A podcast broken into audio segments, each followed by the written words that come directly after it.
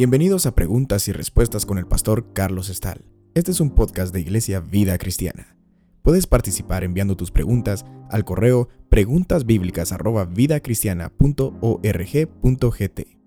Tenemos la siguiente pregunta, y es esta. Acerca de los que serán echados a las tinieblas de afuera. ¿Quiénes son? ¿Se perderán eternamente? Las tinieblas de afuera es todo un tema, no lo podemos evadir, está en la palabra de Dios mencionado de una manera muy clara. Ahora permítame comenzar explicando lo siguiente. Los eh, juicios de Dios son justos, siempre justos. Los juicios de Dios son en eh, proporción a la ofensa cometida. Según la ofensa cometida, así va a ser la retribución. Si es una retribución justa, tiene que ser en la misma proporción. Así es que de acuerdo a lo que el hombre cometa, así el hombre va a ser eh, juzgado, castigado o lo que sea el caso. Dios va a juzgar y a castigar a los seres humanos que vivieron toda la vida en tinieblas, pero no llegaron realmente al conocimiento de la verdad, al conocimiento de la luz, de una manera. Pero hay personas que fueron alumbrados con la luz de la palabra de Dios. Tuvieron una experiencia con Dios a través de Jesucristo. Dieron sus primeros pasos. Conocieron, aprendieron y experimentaron cosas de Dios.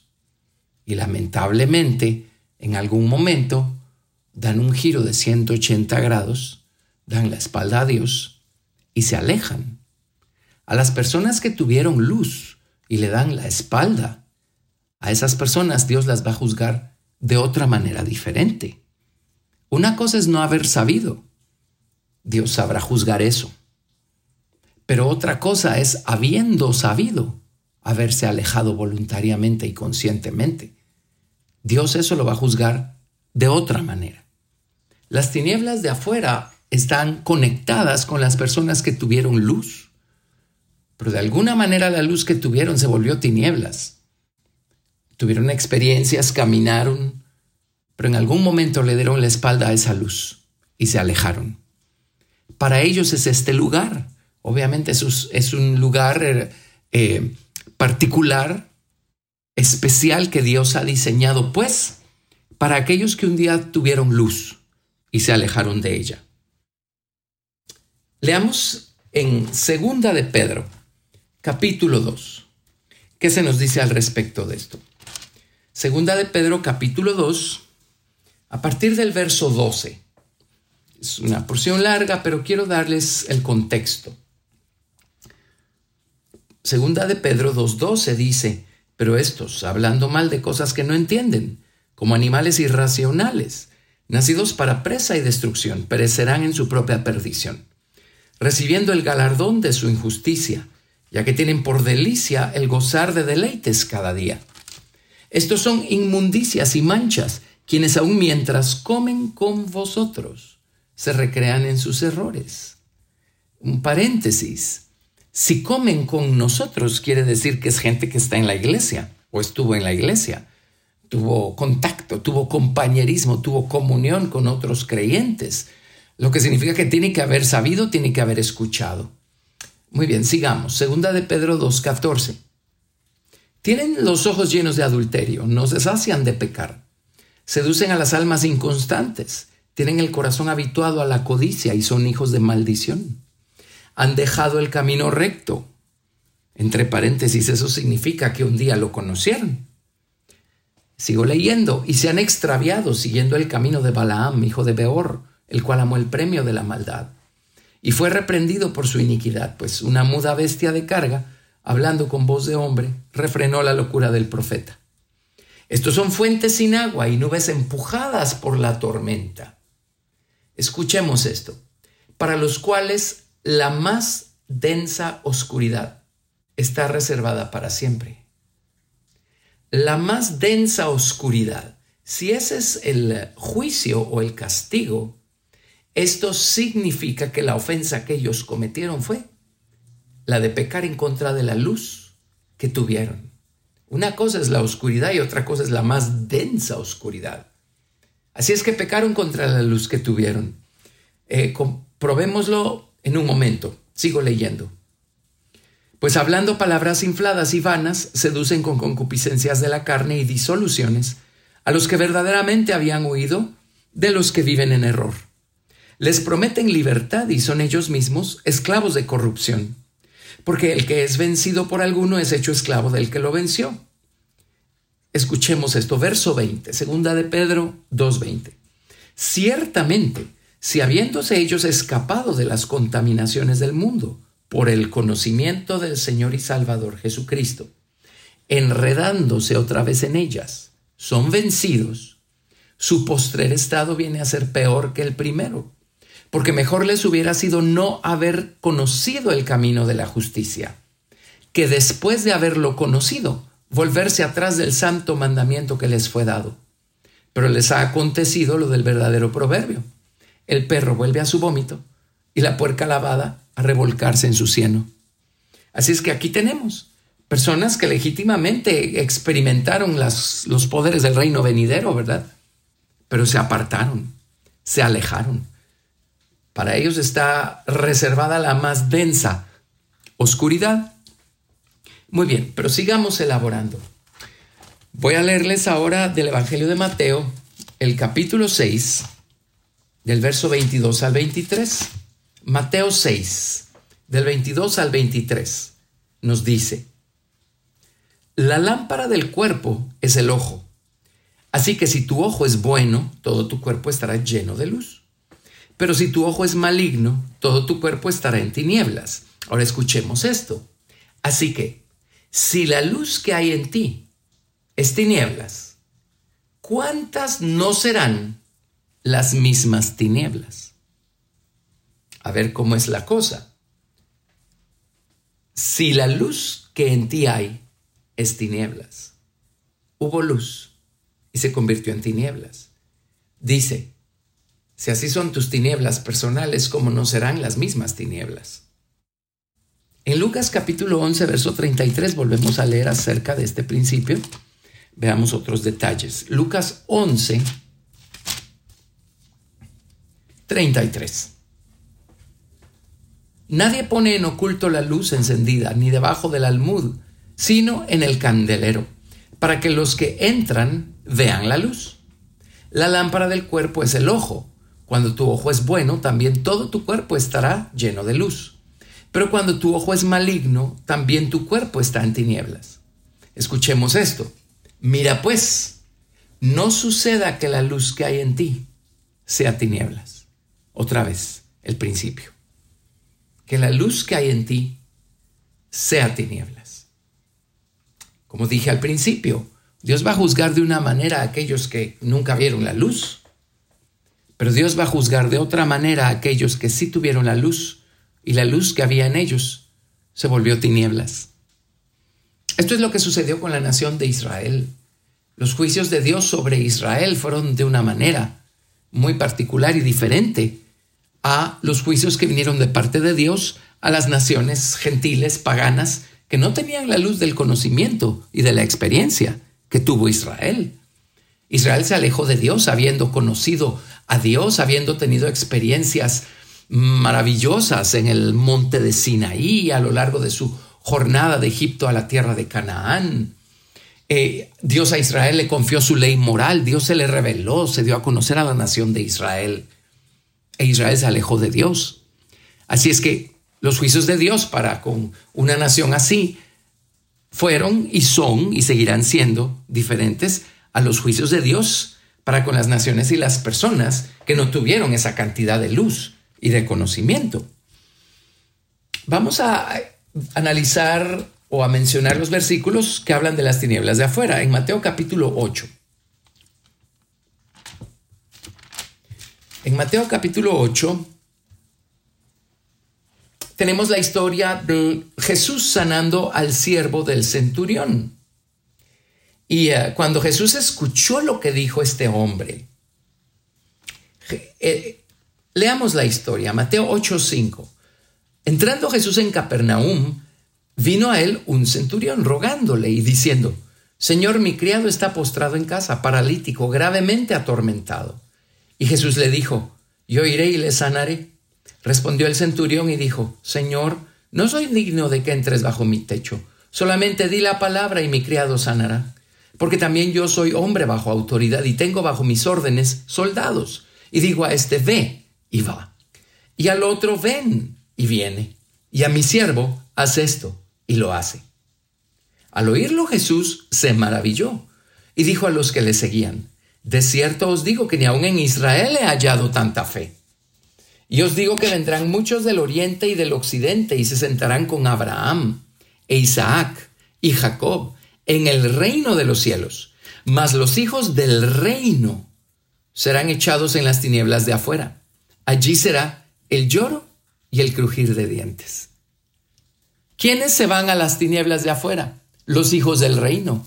En otras palabras, aquellos a quienes les llegó la luz, la revelación, aquellos que tenían la ley de Dios y la revelación de Dios y el testimonio de las obras maravillosas, milagrosas que Dios hizo a favor de ellos. Los hijos del reino, gente que supo, gente que tuvo luz, pero le dio la espalda. La siguiente mención de las tinieblas de afuera la encontramos en ah, Mateo 22 verso 13.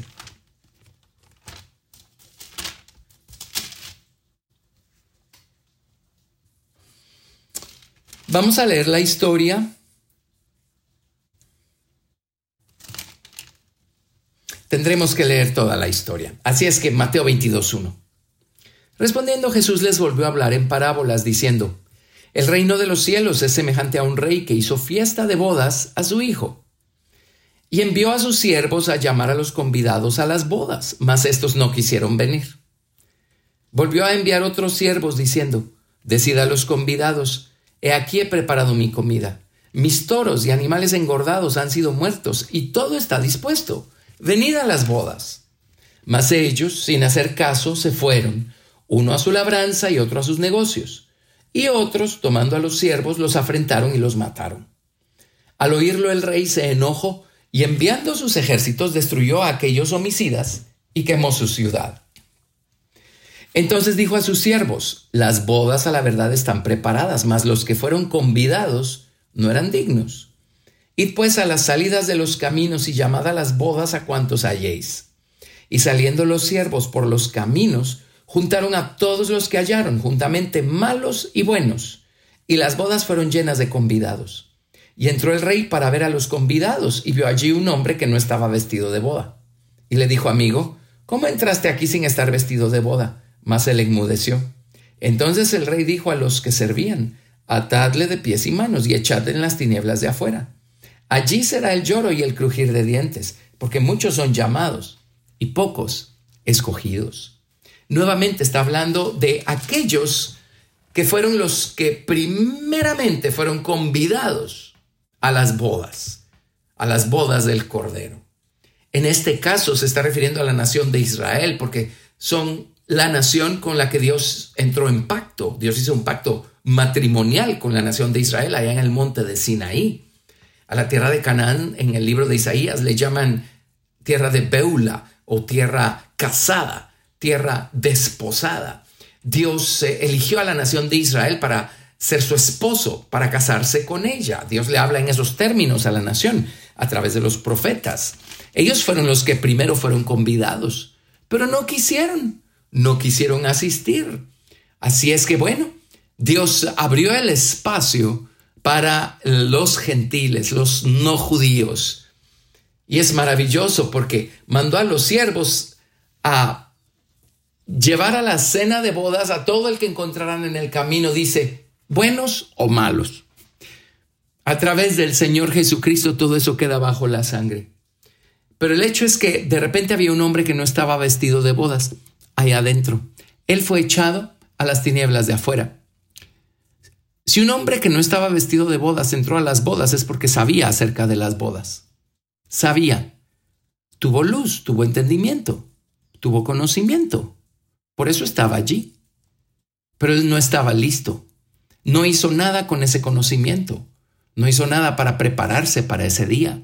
no estaba vestido de bodas, no tenía obras justas, acciones justas, eh, con las cuales vestirse de lino fino para el día de las bodas. Es alguien que sabía, pero no hizo nada con lo que sabía. En otras palabras, tuvo luz, pero la luz que había en él se volvió tinieblas porque sabiendo, siguió viviendo su vida, siguió haciendo sus cosas.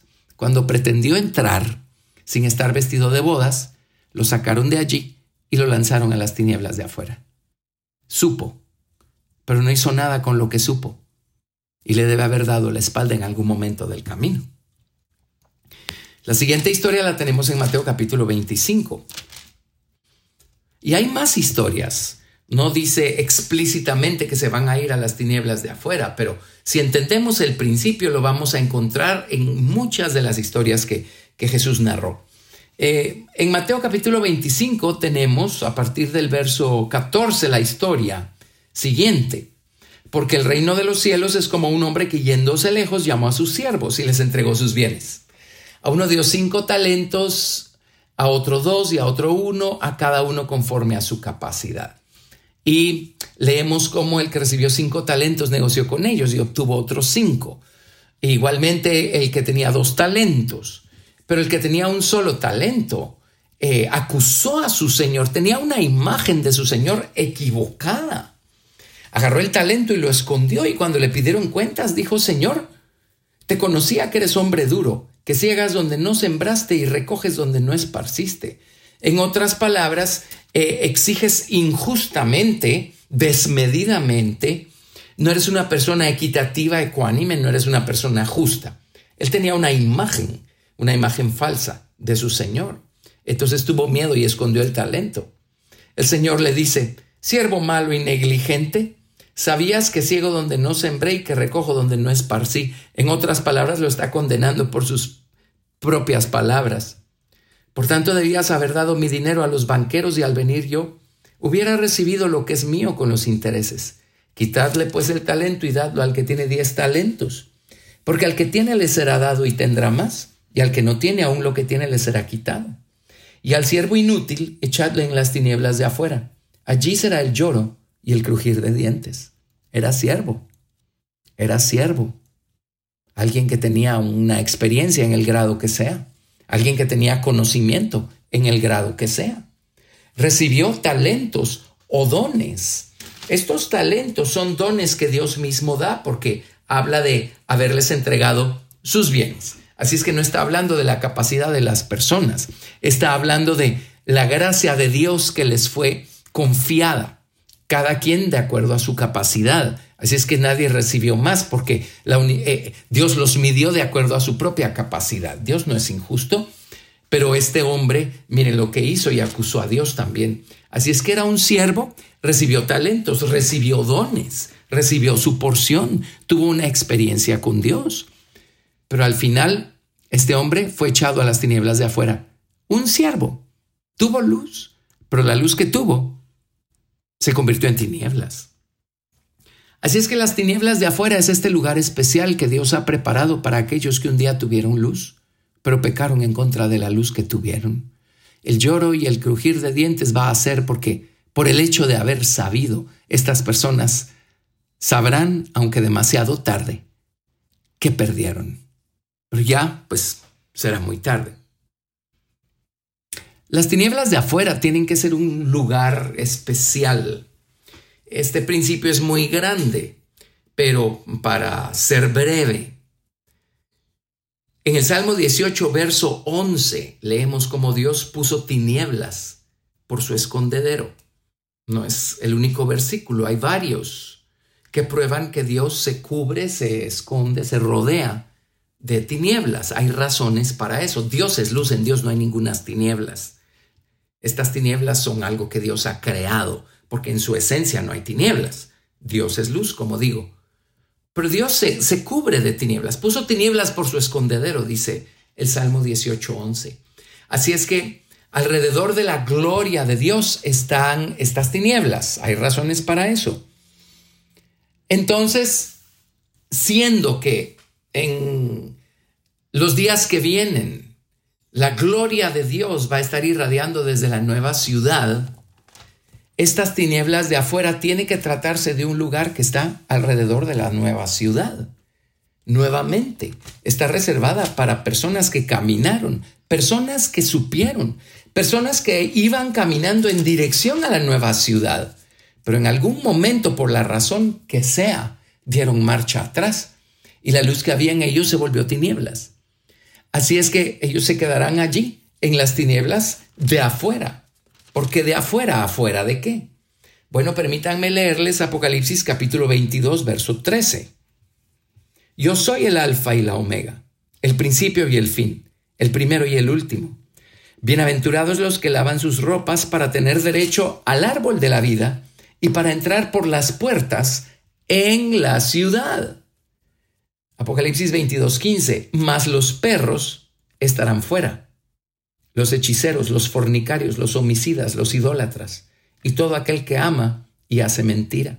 Así es que aquí tienen. Está hablando de la ciudad y luego está hablando de los que están fuera, fuera de la ciudad.